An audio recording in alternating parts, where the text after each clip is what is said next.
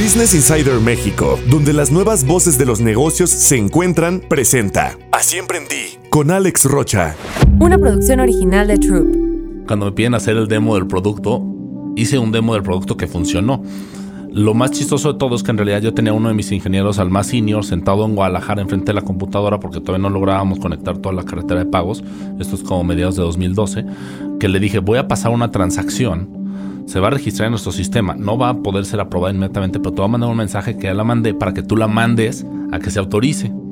Y que me llegue el mensaje del banco de que está autorizada y poderle decir al inversionista, mira, así pasa la transacción, ¿no?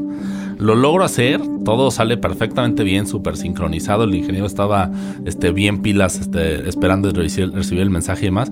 Y volteo con, con, con, con uno de los del, del fondo y le digo, pues mira, ahí está me dice, wow, no te creo. El que está haciendo una prueba de producto con posibles inversionistas de manera manual en vez de en vivo se llama Alejandro Guizar, director general y fundador de Bill Pocket. Bill Pocket se dedica a procesar pagos usando sus propios lectores o terminales y anualmente procesa 30 mil millones de pesos y en su historia han tenido más de 400 mil clientes. Bill Pocket recientemente se vendió a Kushki, empresa latinoamericana de pagos que ya logró el estatus de unicornio al estar valuada por encima de mil millones de dólares. En este capítulo aprenderás a pensar en grande, a competir contra jugadores bien establecidos y con mucho dinero, y cómo escalar a través de ofrecer un servicio completo. Puedes aprender más de su compañía en arroba Bill Pocket en todas las redes, y a él lo puedes seguir en LinkedIn como Alejandro Guizar. Imaginas poder escuchar a grandes empresarios y emprendedores hablar sobre cómo iniciaron su negocio? ¿Has querido emprender y no sabes por dónde empezar? ¿Te apasionan las historias de éxito? Las respuestas a muchas de estas preguntas las encontrarás en el podcast Así Emprendí. Me llamo Alex Rocha y me dedico a invertir en empresas, tanto de nueva creación o startups, como empresas establecidas. Cada semana entrevistaré a una empresaria o empresario donde nos compartirán de dónde surgió la idea, cómo consiguieron el dinero para arrancar, cómo armaron el equipo, qué dificultades tuvieron y muchos otros temas relacionados relacionados con el arranque de su empresa. Alex, Tocayo, bienvenido a Siempre Emprendí. Gracias por estar con nosotros. Al contrario, muchísimas gracias por invitarme. Un gusto estar aquí contigo. Oye, a ver, tú estudiaste ingeniería industrial, ¿ok? Y siempre tuviste este impulso emprendedor. Platícame de esos emprendimientos iniciales, desde la carrera y qué sigue un poquito después de la carrera. Cuando estoy en la universidad, en particular, uno de mis primeros emprendimientos es armando computadoras. Y fue una mezcla entre encontrar la oportunidad, entre hacer una especie de product market fit, este, muy neófito en el asunto, pero entre entender que había una oportunidad para vender computadoras, que no todo el mundo podía pagar mil dólares por una, por una computadora, mil, dos mil dólares, y que yo la podía armar. Y entonces empecé a comprar las partes, armaba la computadora y se la vendía a las señoras que eran amigas de mi mamá, este, a los vecinos, este, a los papás de compañeros en la escuela, etcétera. O sea, al estilo Michael Dell que sea computadoras, tú armabas computadoras. Sí, nada más como 20 años después y en Latinoamérica, ¿no? ¿Tenía nombre tu compu? No, no tenía nombre. No, ahí todavía no pensaba en eso. Yo decía, esto puede ser una muy buena fuente de ingresos. Eh, más o menos funciona. Pero la verdad es que además como que no era mi pasión, pensando en ese tema de la pasión, ¿no? no era algo que dijera, uy, qué emocionante armar computadoras, pero decía, esto es una gran oportunidad, nadie le entiende y todo el mundo paga por ello. Y además, pues la gente, era cuando ya la gente necesitaba computadoras, ¿no? De ahí paso a otra oportunidad que ya estaba un poquito más cerca de mi pasión, porque era un poco más creativa. Que, que, que, realmente nomás estar pegando componentes y la tarjeta madre y demás, y que fue empezar a hacer páginas de internet. Empecé en 2005. Hacía páginas de internet en Flash de Macromedia. O sea, era una tortura. Mi hermano es muy, tiene, no es diseñador, no es nada, o sea, no es nada, es banquero.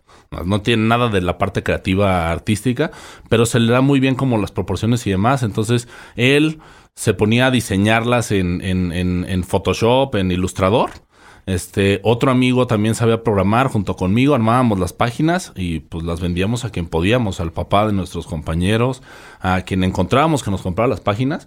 Y pues era como estudiante a los 20 años en un negociote. Yo trabajaba dos horas al día y, y, me salía para mis fines de semana y vacaciones y cosas por el estilo, ¿no? O sea, era, era un gran negocio. Pero otra vez, no era tal cual así como mi pasión.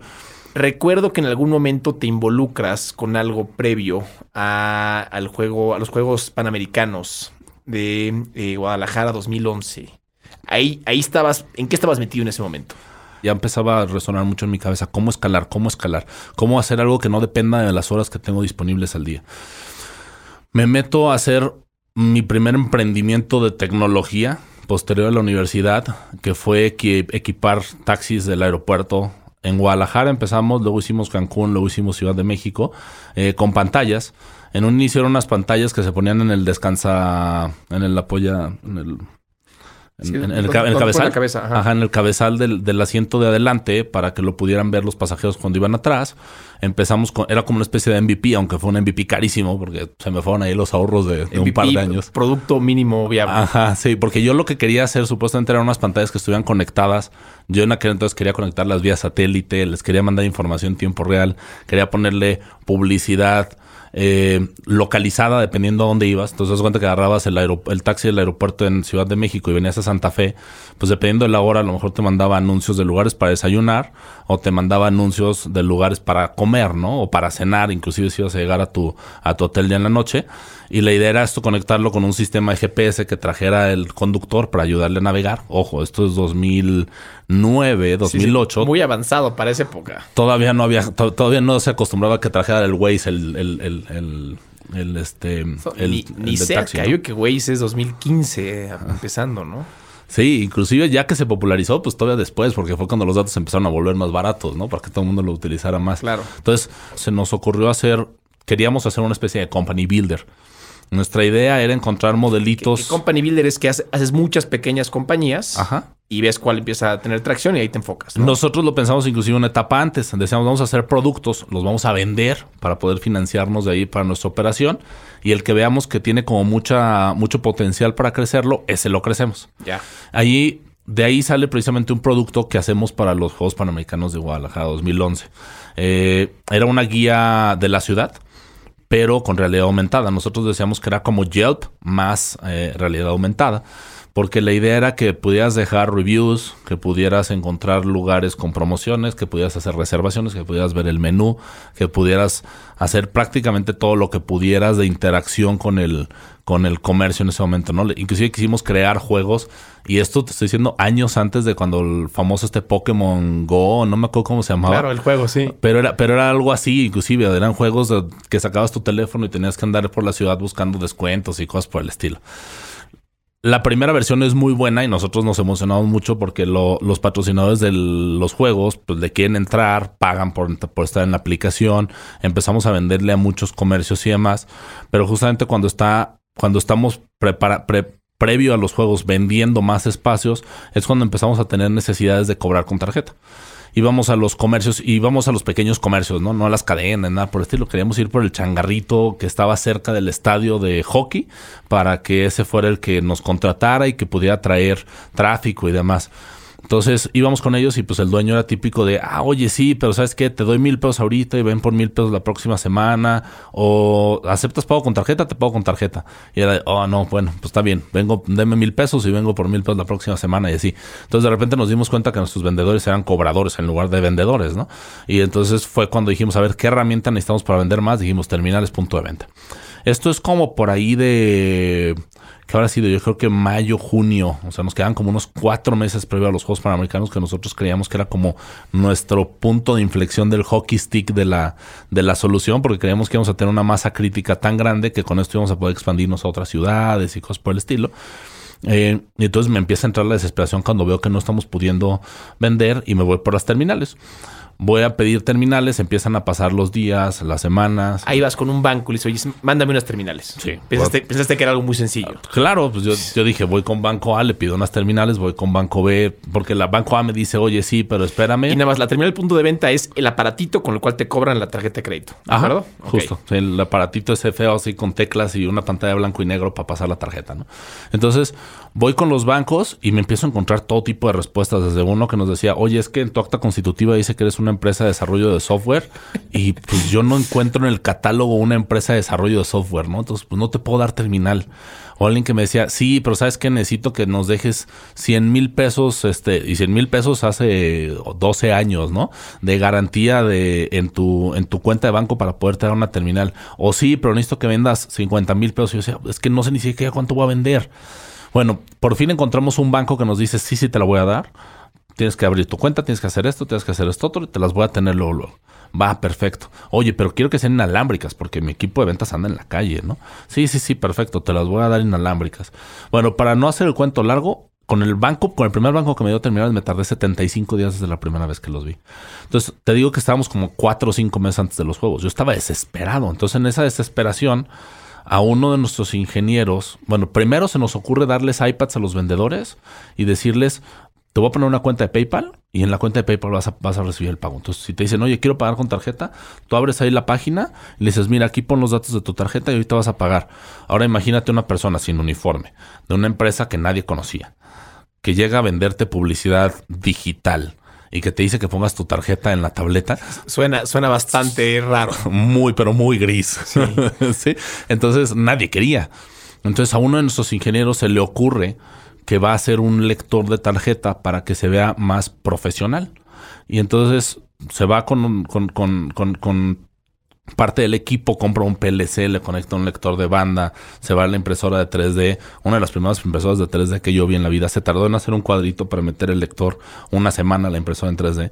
Pero hicimos el cuadrito y se le ocurrió conectarlo por el jack de audio al, a la tableta para sacar los datos de la banda magnética, vaciarlos en, el formulario de PayPal y hacer como simular el pago. Dijimos, bueno, estamos... Oye, a ver, eso suena sofisticado hoy. En ese momento, o sea, es un verdadero... Eh, muy inteligente este ingeniero, ¿no? Sí, hasta ahorita que te voy a decir la segunda parte de todo esto, porque hasta ahí todo muy bien, empieza a funcionar, lo sacan a la calle, funciona muy bien, a la gente sí le gusta. Arma su propio lector que se comunica con PayPal y en PayPal hacen el cobro. O sea, lo mismo que iba a pasar, nada más que la persona eh, le da un poquito más de confianza porque no está poniendo su tarjeta de crédito. Justamente, eso era justamente era un simple tema de percepción. Entonces, cuando empezamos a hacer más lectores, empezamos a, a trabajar con ellos y yo dije, ok, esto es una gran oportunidad me pongo a pensar, digo, 75 días para tener una terminal, cuando puedes tener estas cosas, a lo mejor nada más las maquilamos, las hacemos más bonitas, las empezamos a vender en las Apple Store y demás como un accesorio. Esto, esto es otro negocio. Y dije, ah, esto está más interesante que estar vendiendo publicidad. Volteo con mis socios, les digo, señores, ¿quieren comprarme mi pedazo? Si no me lo quieren comprar, no me importa. Yo me voy a ir a hacer esto otro no quiero estar haciendo 5 o 10 proyectos al mismo tiempo, quiero hacer solamente este, porque además estábamos haciendo otro montón de cosas que no servían, ¿no? Quiero hacer solamente este, quien quiere y guste, acompáñeme. Y uno de ellos me dice, yo me voy, que precisamente es mi cofundador, ¿no? Este, nada más que él me dijo, yo me voy, pero déjame, yo sí termino de entregar acá y demás, bla, bla, Entonces empezó ahí más o menos a medias. Yo dije, me voy a meter a full a esto. Me meto a full, pero mi idea en ese entonces era hacer hardware y venderlo. Entonces voy y me siento con uno de los primeros posteriormente, inclusive uno, uno, de mis cofundadores, pero iba a ser uno de los primeros ángeles, porque yo lo estaba invitando a invertir. Me siento y le empiezo a platicar la idea de negocio. Además, y hubo un momento en el que de repente lo pierdo por completo. Y voltea de repente, voltea la pantalla de su computadora y me enseña a los chinos, en, la página de Alibaba, los chinos haciendo los lectores de ya Square en ese entonces, porque ya te estoy hablando de 2000, 2011, los, los chinos ya haciendo los lectores de Square y en un dólar con 50 centavos cada lector. Square es la compañía grandota americana que se dedica a hacer lectores de tarjetas. Sí, exacto. Eh, entonces dije, ok, no es el hardware. O sea, si los chinos lo hacen no 50, o sea, no tengo ninguna forma de competir con eso, ni voy a tener de dónde sacarle realmente dinero. Me empiezo a quebrar la cabeza y justamente llegamos a la idea, esto es un servicio, tenemos que venderlo como un servicio, tiene que ser el paquete completo. Y es muy interesante unir los puntos porque precisamente mis años. A, ver, ¿ahí ya te llamabas Bill Pocket o no? No, no. Estás apenas definiendo qué va a pasar con esta idea nueva que tienes, que iba a ser hardware y ahora parece que va a ser más una empresa de servicio. Justo. Eh, Ahí, se unen los puntos con el tema de que había estado en la parte de, bancos, que conocía más o menos la operación de bancos porque había pasado por, había entendido todos los procesos de los bancos. Y entonces empiezo a usar mis, mis relaciones que había generado en ese entonces para acercarme con los jugadores de, del ecosistema de pagos. Y voy y me siento con The Usual Suspects, las cámaras de compensación en México, que son las que conectan a los bancos para poder procesar tarjetas. Me siento con las marcas Visa, Mastercard, que son los que también conectan las a los bancos para poder procesar tarjetas. Y empiezo a investigar sobre el modelo y pues lo que empiezo a escuchar en todas las reuniones es esto no se puede, esto no se puede, esto no se puede, hasta que una de las cámaras de compensación, que es Prosa, me dice, llegas en el momento perfecto. Acabamos de regresar de Europa, de Estados Unidos, de Sudamérica, buscando a alguien que quiera hacer esto. Estamos en el momento perfecto. Te vamos a patrocinar nosotros con certificaciones y demás para que tú puedas hacer la otra parte y vamos a ver cómo hacemos un negocio en conjunto. Empiezo a entender cómo funciona realmente eh, Prosa. un segundito en ese momento, hoy hay varios que procesan pagos, ¿ok? Eh, terminales punto de venta. Eh, en ese momento no había nadie, eras el único en México. No había nadie. Hay una empresa que nunca fue tan conocida que se dedicaba a vender terminales como estas de las que decíamos, esas viejas a blanco y negro y demás, que como unos 3, 4 años antes se dedicó a vender terminales en Office Depot. Ok. Pero la comprabas y luego tenías que ir con el banco de todos a que te la activara. Entonces realmente era, era como otra forma de distribuirlo, pero era lo mismo. Eh, en ese entonces no había nadie. ¿Y sabes por qué también no había nadie? Porque era bastante eh, arcaica incluso nuestra regulación. En ese entonces tú no podías firmar como hoy firmas en la pantalla de un celular, porque entonces la transacción no era válida. Y entonces si alguien la reclamaba, la perdías. Entonces, una de las primeras cosas que tuvimos que mover, que nos tardamos casi un año, hasta agosto de 2012 logramos cambiarlo, fue que la comisión bancaria cambiara una regulación donde ya te dejaba que se hiciera un, lo que ellos llamaban un pagaré digital. Entonces ya podías firmar con el dedo en la pantalla del teléfono y era válido que pagaras con tarjeta cuando hacías eso. Entonces nos tuvimos que inclusive este, empujar un tema de cambio de, cambio de regulación. Claro.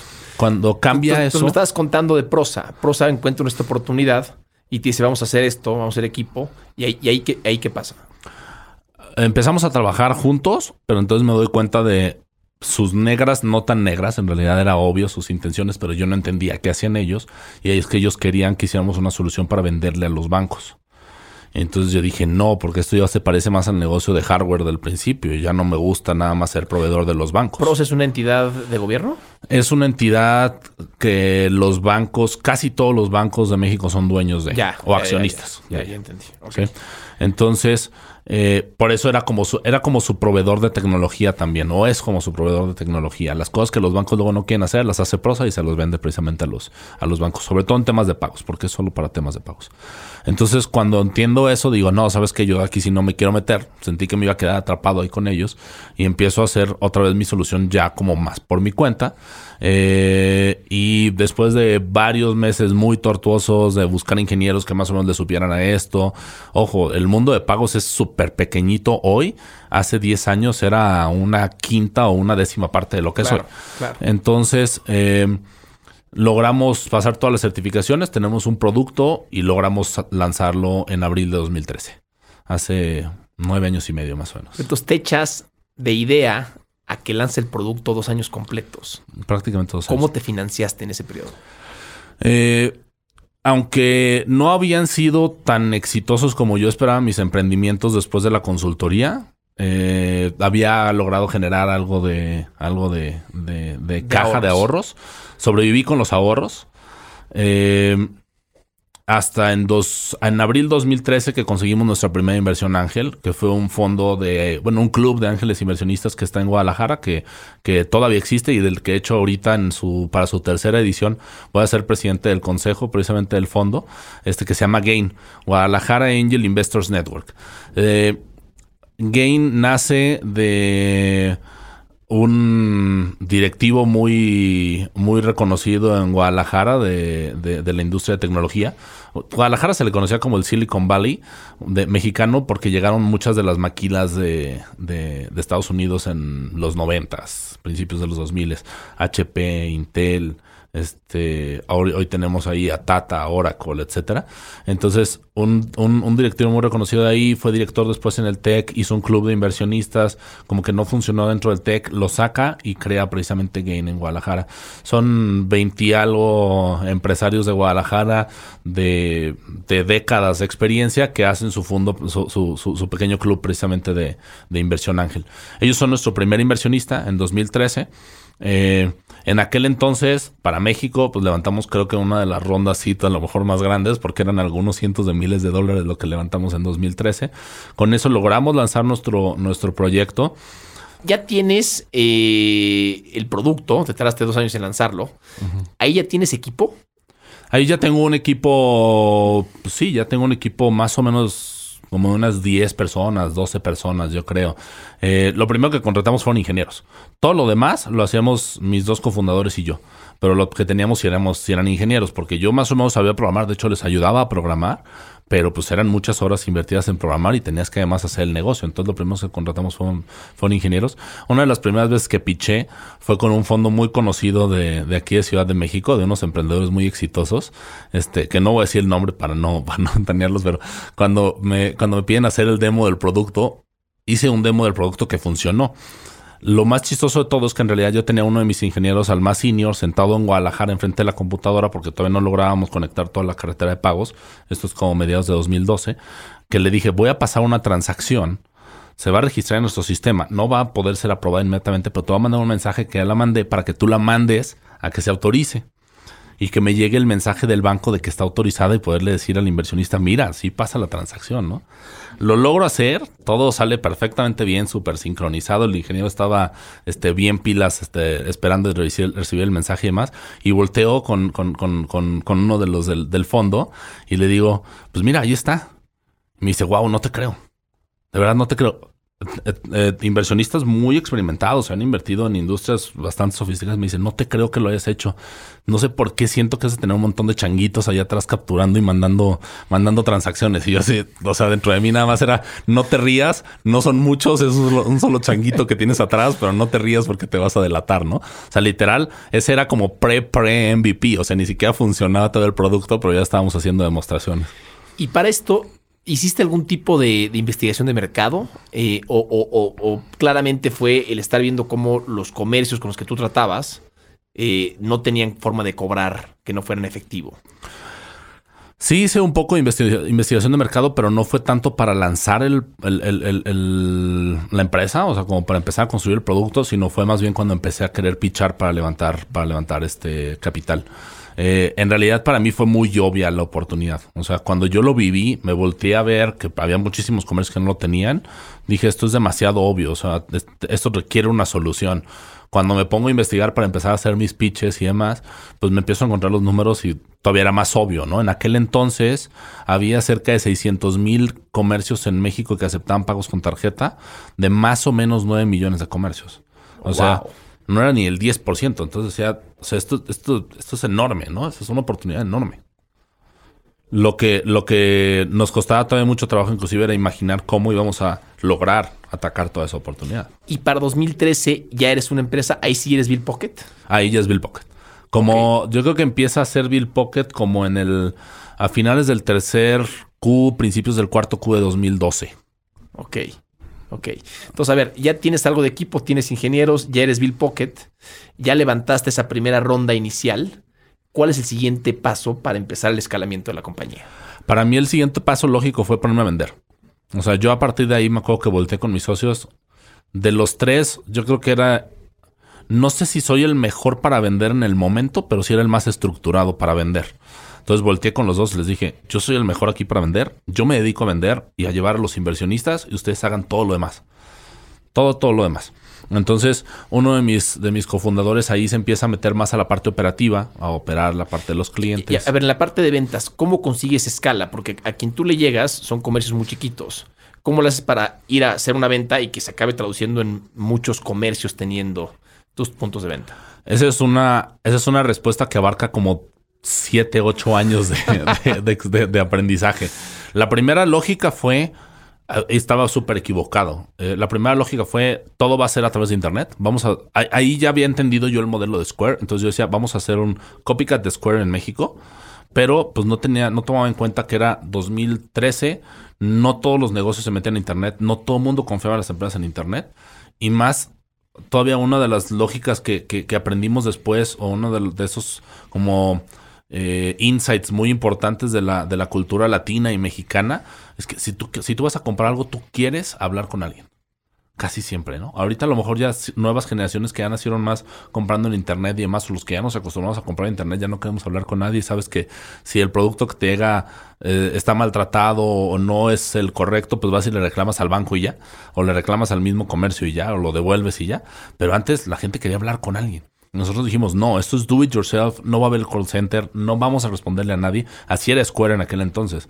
Ahora me doy cuenta de que inclusive Jack Dorsey estaba igual de equivocado que nosotros porque también Jack Dorsey ya tiene, o sea, bueno, Square ya tiene, ya tiene su propio, su propio centro para atender a sus clientes, ¿no? Entonces, eso fue una de las primeras cosas equivocadas. Los primeros 100 clientes, para tener nuestros primeros 100 clientes, nos tardamos casi seis meses. Wow.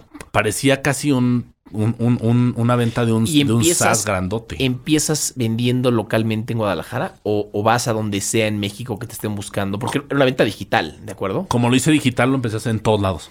Ok. Pero estaba tan mal hecho nuestro proceso inicialmente, o pensamos tan poco en el proceso. O sea, pensamos más en el producto solo como un, como un hardware y una aplicación. Sí, o sea, era una percepción muy, muy naive en aquel entonces mía de lo que era el producto. En realidad, necesitábamos desarrollar toda la operación alrededor. Entonces, para afiliar a un comercio a veces me tardaba 3, 5 días. Entonces, yo que quería venir a romper la lógica esta de 75 días, que cuando estaba empezando con mis primeros comercios me tardara 3, 5 días, pues era inaceptable. Entonces, desde ahí tuvimos que empezar a entender mejor cómo precisamente llegarle a los comercios. Empezamos a cambiar y empezamos a hacer un onboarding digital para que los mismos comercios pudieran llenar algo de sus datos. Empezamos a, metimos el call center y entonces agarramos al call center para que pudiera cerrar las ventas. Cuando nos llegaban leads en la página pero que no completaban su proceso, lanzábamos al, a, alguien, a alguno de los agentes telefónicos a que les hablara y cerrara la venta por teléfono. Empezamos a hacer proceso mucho más robusto de ventas, pero te digo, entender el tema de distribución nos llevó muchísimos años, muchísimos, muchísimos años. Y el tema del producto físico, como empezaste, que el hardware, ¿fue algo difícil de solucionar o conseguiste un proveedor que te podía hacer fácilmente lo que tú necesitabas para leer las tarjetas? Después de que vi que los chinos hacían lo que hacían, creí que los chinos me iban a solucionar el problema, pero luego me di cuenta que en aquel entonces los chinos todavía no estaban en ese nivel de sofisticación y logramos encontrar una empresa americana que se dedicaba a desarrollar software, perdón, hardware para, para pagos. Entonces terminamos aliándonos con ellos para desarrollar un producto específico para nosotros, con ligeras customizaciones para el mercado mexicano. Era un, era, era un producto que estaba basado en jack de audio todavía. El jack de audio, para todos los que tienen teléfonos de los últimos cinco años, es algo que ya ni existe, ¿no? O sea, ya no hay teléfonos que tengan para conectar el jack de, la, de los audífonos. Ese jack de audio nunca se hizo para transferir datos, no era un protocolo para transferir datos. Entonces, utilizarlo para pasar datos de un lector al teléfono era súper difícil. Esta empresa lo había hecho, pero lo había hecho para teléfonos que se vendían en Estados Unidos. Entonces, en Estados Unidos vendían iPhones, vendían iPads, vendían teléfonos de alta gama, Samsung y demás que pues a lo mejor estaban más estandarizados, tenían más calidad en esos componentes y funcionaban bien.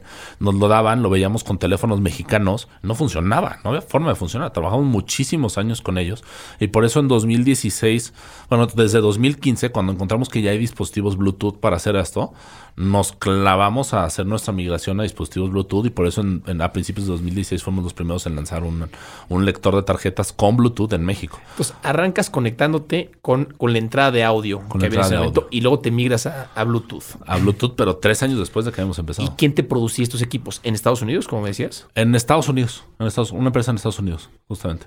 Una empresa en Estados Unidos. El de Bluetooth el de Bluetooth ya lo empezamos a hacer con una empresa en China. De hecho, ahí los chinos empiezan a meterse más precisamente este tema de pagos con tarjeta. Aquí es cuando ya está el boom de las empresas europeas de pagos como SumUp, como iSettle, que después lo compra, después lo compra PayPal. Este, aquí es cuando Square está también creciendo de una manera súper acelerada. Es cuando empieza a crecer más precisamente el mercado en México. Empiezan a crecer en Brasil, empieza a crecer en Argentina. Entonces, eh, los chinos pues ven la oportunidad y se ponen a maquilar como siempre, ¿no? O sea, encuentran y empiezan a hacer su propia eh, diferenciación en la propiedad intelectual y se ponen a maquilar y a maquilar y a maquilar lectores. Entonces, tú, ya tienes el producto, ¿ok? Tienes el, hardware. Em, levantaste algo de lana, tienes a tus ingenieros. Las ventas, me dijiste, me tardé seis meses en llegar a 100 clientes. ¿Cómo, escalan las ventas? ¿Qué es lo que pasa que realmente empieza a haber una buena eh, eh, uso de, de, tus terminales punto de venta? La verdad es que el factor que lo, que lo cambia por completo tiene que ver con lo que yo creo que fue uno de los factores de éxito de Bill Pocket y es, o que es uno de los factores de éxito de Bill Pocket y es la gente. Y es que incorporamos a nuestro director comercial que estuvo con nosotros siete años. Eh, de hecho nuestro tocayo. Y entra y él trae pues otra mentalidad completamente súper comercial. O sea, yo era el mejor que vendía de los tres cofundadores. Imagínate qué tan malos eran los otros dos. entra él y él sí trae otra mentalidad completamente en cómo... ¿De, dónde venía él? Él venía de una empresa de pagos que se llama Pagatodo. Ok. Había estado ahí, pero él de hecho fundó una empresa que se llama TDU, que seguramente muchos van a conocer. Sí. Exacto. Tarjeta de descuento universitario se llamaba. Él la fundó cuando estaba en el TEC, la desarrolló durante 17 años, la vende sale de ahí, se va precisamente a todo un rato, este, con otro de nuestros, de nuestros tocayos, este, sale de ahí y precisamente es cuando, cuando empieza, empieza a trabajar con nosotros, primero distribuyendo Bill Pocket, y después cuando ve cómo se distribuye, porque ahí empezamos a hacer nosotros un modelito de distribuidores, pero no nos funcionaba con nadie más que nos empezó a funcionar con él. Él cuando ve que empieza, cómo, cómo se distribuye esto, me dice, oye, yo le pregunté un día, estábamos desayunando, y le digo, oye, pues estoy buscando un director comercial recomiéndame a alguien, ¿no? dije, pues este señor está bien conectado, vas a ver a quién mandarme. Y me dice, pues aquí estoy. Yo puedo ser tu director comercial. Y entonces hiciste una red como de pirámide, o sea, como la venta por catálogo. Empezamos a crecer con una. Fíjate, la, venta online eh, es muy atractiva. Para algunos productos, para algunos servicios es un must porque tus compradores generalmente están ahí, pero también tiene muchas desventajas y se habla mucho esto de que el dinero de los VCs va a parar siempre a Google y a Facebook, ¿no? Tiene muchas desventajas porque pues para la conveniencia de ellos empiezas a, a, pagar más por cada, para, por cada anuncio, tu costo de adquisición se empieza a ser más alto y si tus, tus comercios no son mejores o tus clientes no son mejores, pues nada más empiezas a ganar menos dinero. Es todo lo que pasa. Claro. Entonces, nunca nos gustó competir tan fuerte en la parte digital. Siempre pensamos en cómo llegarle al comercio precisamente sin que sea a través de la computadora después de nuestro inicial este, intento fallido de hacerlo todo, todo digital, ¿no? Eh, empezamos a crear esta red de distribuidores, él se vuelve distribuidor, luego se mete con nosotros y él empieza a crecer la red de distribuidores. Y ahí es cuando empezamos a, despegar. Ese, ese canal de distribuidores offline empieza a ser uno de nuestros principales, de nuestros principales eh, canales de atracción de, clientes. ¿Y TDU o Pagatodo tenía un, network de vendedores similar? ¿O de dónde saca él este conocimiento? No, es, es chistoso. Él es muy bueno comercialmente y, para atraer gente, o sea, como para, para, para enamorar a la gente. Y el modelo de distribución yo lo había creado, pero yo no era tan bueno para enamorar. Bueno, yo no soy tan bueno para enamorar a la gente. Entonces, cuando él ve el modelo de, de, distribución, lo experimenta en carne propia, lo invita a participar, entonces empieza a regar el modelo de, distribución y empieza a ser distribuidor a su vecino, al que se encuentra en el restaurante, al primo del amigo de no sé quién y empieza a ser distribuidores por todos lados. Nos llenamos... O sea, crea una red de distribuidores de cero. Eso tiene un reto brutal. Enorme, enorme. Hubo un punto en el que llegamos a tener unos 250, 300 distribuidores en todo México. Increíble, increíble. Oye, Tocayo, háblame un poco de las, de las dificultades que tienes, porque ahorita ya traes un, traes un equipo, traes lana, estás escalando ventas, eventualmente te quedas sin lana o, estás cerca de quedarte sin lana. Háblame un poco de esto. Eh, pues esa fue una realidad para nosotros desde siempre, que estar a punto de quedarnos con lana. Eso, sin lana, perdón. Eso nos llevó a, a cambiar un poquito nuestra mentalidad. Eh, en ese entonces empezábamos a ver, por ejemplo, algunos de nuestros competidores, pues ya empezaban a levantar rondas de millones de dólares, ¿no? Decenas de millones de dólares. Y nosotros, pues habíamos levantado en total para ese entonces como un millón de dólares con nuestros este, inversionistas ángeles y una siguiente ronda y demás. Y con eso estábamos compitiendo. Entonces nos empezó siempre vivimos así como on the edge. O sea, teníamos, me acuerdo que en algún momento un consejero eh, nos preguntaba que cuántos días de caja teníamos, si, si dejábamos de vender, cuántos días íbamos a poder pagar de gastos. Sacábamos nuestras cuentas y hacíamos 12, cuando nos iba bien teníamos 25. Nunca lográbamos pasar de 30. Me acuerdo que ese consejero presidente nos puso en su momento un reto de que tuviéramos por lo menos 60 días de, caja. Y yo me acuerdo que le decía, es que esto es una locura. O sea, tendría que desacelerar muchísimo mi crecimiento. ¿Y cómo llenabas ese hueco? ¿Con lana que levantabas o con ventas que se iban generando? Pues le dábamos vuelta con ventas. Nos hicimos nos volvimos, una vez me acuerdo que uno, un, un, un, inversionista al que le piché americano me dijo una palabra, un, par de palabras en inglés que, me, que, se me quedaron muy grabados que decía que el equipo era super street savvy. O sea, que éramos como, como, como si hubiéramos aprendido en la universidad de la, de la calle, ¿no? O sea, eh, éramos súper prácticos, nuestro, nuestro producto siempre estaba enfocado donde sabíamos que había oportunidad, estábamos yendo justamente al mercado, a los nichos correctos, traíamos al tipo de distribuidor que, necesitábamos y estábamos creciendo y creciendo y creciendo y creciendo. Uno de los problemas que nos trae eso es que nuestras estrategias de crecimiento, así como para empezar los primeros 100 clientes me tardé 6 meses, nuestras estrategias de crecimiento se agotaban hasta cierto punto. Por ejemplo, este de los distribuidores llega a un punto así eh, cúspide cuando teníamos cerca de 300 distribuidores, pero se empieza a volver muy difícil escalarlo. Se empieza, empezamos a darnos cuenta de que esa red a lo mejor iba a llegar a 600, pero no iba a lograr mucho más que eso. Y entonces todo el tiempo estábamos buscando también estrategias nuevas. O sea, bueno, esto ya está funcionando así, pero ¿cómo le podemos hacer que esto sea dos veces más eficiente, ¿no? Y de hecho ese modelo de distribución, de, de tener distribuidores, evolucionó a que tuviéramos partners de distribución muy grandes como hoy como Arca Continental, como FEMSA, que ellos empezaron a hacer esta labor de distribución llevando nuestro producto a los comercios, ellos teniendo beneficio o en la distribución o en la misma digitalización de sus, de sus comercios. Sí, claro, y algunas de estas refresqueras llegan a 500 mil puntos de venta o más. Millones, literal. Oye, hablaste un poco de los competidores y, y sé que muchos de ellos llegaron a levantar cantidades muy importantes de dinero. ¿Cómo es competir con, un, con alguien que ha levantado tanto dinero cuando ustedes estaban en otra dimensión con respecto al, dinero levantado? Es difícil desde una perspectiva emocional y mental, más que desde una perspectiva pragmática de ejecución del negocio como tal. Y es que ves la nota de que el competidor levantó X y entonces de repente tu atención, tu atención está en que el competidor levantó X, ¿no? Y pasa muy similar cuando de repente te comparas en producto, o cuando de repente te comparas en dónde se está distribuyendo el producto. Y en lugar de estar siguiendo tu estrategia, de repente empiezas a quererle copiar cosas al, es, un juego más mental. Es un juego mucho más mental, porque yo creo que hay formas de crecer negocios de manera muy, muy, muy grande, tanto con muchos recursos como con pocos recursos. El tema es realmente cuál quieres jugar y entonces el que quieres jugar en ese enfocarte por completo. No estoy diciendo que hayamos decidido voluntariamente jugar en uno o en otro, pero ya cuando estábamos en el juego de crecer sin esas decenas o centenas de millones de dólares, pues no nos quedaba de otra más que enfocarnos en eso y eso era contra lo que luchábamos siempre. Siempre con el equipo, inclusive con el mismo equipo, no nomás de fundadores, sino nomás de directores. Con el mismo equipo era reforzar el mensaje, no importa que ellos estén levantando tanto, nosotros estamos aquí, hemos crecido tanto, hemos logrado esto, hemos logrado esto otro, necesitamos seguir avanzando, tenemos el camino perfectamente claro. Pero es un aprendizaje brutal, Tocayo. O sea, no importa lo que esté haciendo el competidor o que tenga mucha o poca lana, es, es, un tema tuyo y, no pierdas el foco de lo que estás haciendo, ¿no? Hay, hay, hay muchas veces, nada más para agregar algo ahí, hay, hay, muchas veces que muchos emprendedores llegan a creer que los mercados son de, de winner takes all, ¿no?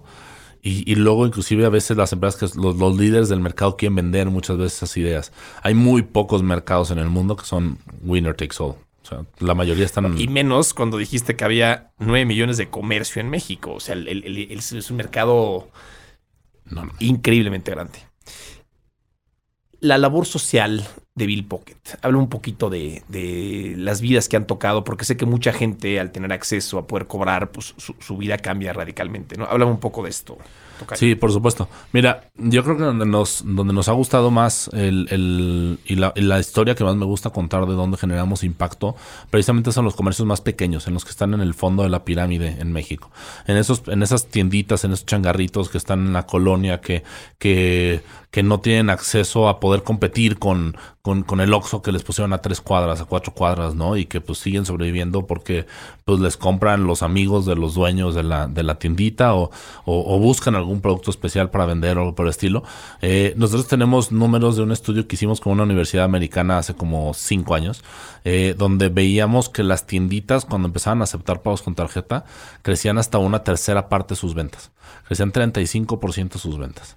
Entonces, lo que nosotros siempre, siempre promulgamos es que realmente aceptar pagos con tarjeta ayudaba a sobrevivir muchísimos comercios. Inclusive en ese mismo estudio encontramos que para esos microcomercios que naturalmente viven alrededor de 9 a 10 meses, ese es, la, ese es el lifespan de un comercio pequeño en, en México. No es nada. O sea, en menos de un año obviamente no es que se mueran y no vuelven a emprender, sino que cierran y emprenden en otra cosa, ¿no? Y cierran y emprenden en otra cosa. Nosotros estábamos incrementando su lifespan, su lifespan a casi un año y medio, o sea, vivían casi el doble esos comercios. Vendían más y vivían casi el doble.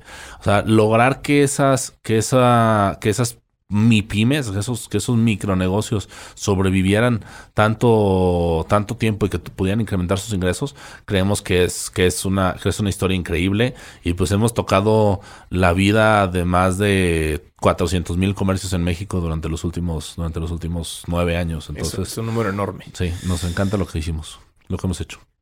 Eh, en términos de, de, alcance, ¿no? Hablabas de, comercios. Eh, ¿Te acuerdas un poco el, monto de transacciones que pasan por, por tus terminales al año? Pues mira, el año pasado procesamos como 1.500 millones de dólares de ventas de, comercios. O sea, 30 mil millones de pesos que pasan por tus, de pesos. por tus terminales. Exacto. Sigue avanzando la compañía, eh, peleando contra un mercado de competidores grandes y decides vender, deciden vender.